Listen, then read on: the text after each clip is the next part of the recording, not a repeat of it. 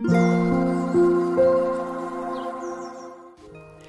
イスレメディー心と体にちょこっといい話。元看護師ホメオパス井上真由美です、えー、今日から、えー、今日明日の2日間、えー、保養活動を主催します、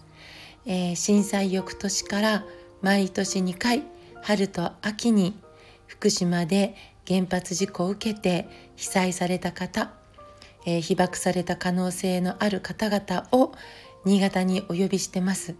で、えー、甲状腺エコーや心電図などの各種検査そして、えー、医師たちによる健康相談と鍼灸やマッサージなどの癒しおいしいご飯お味噌作りえー、免疫力を支えるための勉強会などなどなど1泊2日で、えー、開催する保養なんですね。で今回も、えー、この2日間のために北海道、えー、広島と遠方からも仲間たちがスタッフ参加してくれています。本当に、えー、良きつながりというか、えー、良い時間なんです。で、えー、風フェス開催にちなんでちょっと放射能にまつわるお話をしたいなと思います。えー、私たちが放射能放射能と一般的に呼んでいるものがあります。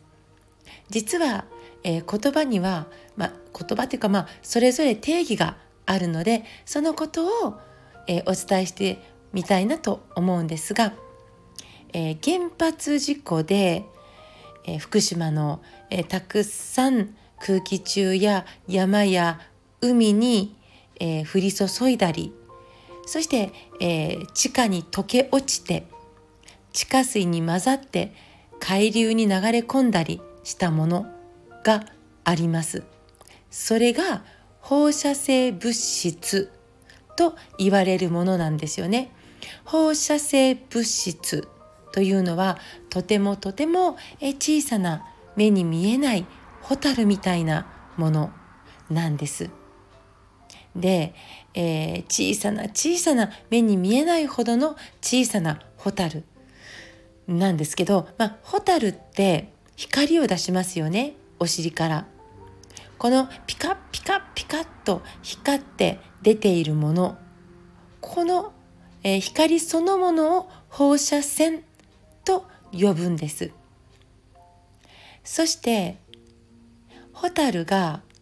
お尻から出す光には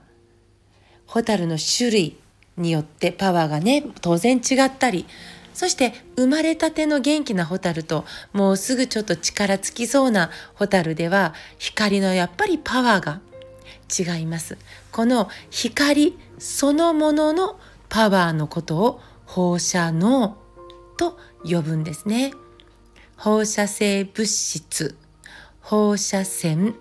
放射能、それぞれに定義があります。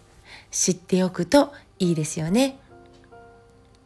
えー、今日は福島県、山形県からより放射性物質という名のホタルが少ない新潟に保養に約40名の方々が来てくれます。よりホタルが少ないところに移動するだけでも自己注力は確実にアップします。子供たちは外で思いっきり美味しい空気を胸いっぱいに吸って走り回ってほしいなと思っています。そして、えー、日本各地からの応援にも心から感謝します。えー、果物お菓子、えー、おだし、えー、お塩梅干し、えお野菜、え果物。本当に、えたくさんの応援を受け取らせていただきました、えこの場をお借りしてもお礼をお伝えしたいと思います。本当にありがとうございます。さて、えいよいよ春の統一地方選挙の投票日後半近いですね。投票に行きましょう。今の世の中を変えたいと願うなら、願いたいことがもしあるならば投票に行きましょう今日も最後まで聞いてくださってありがとうございますまた明日お会いしましょう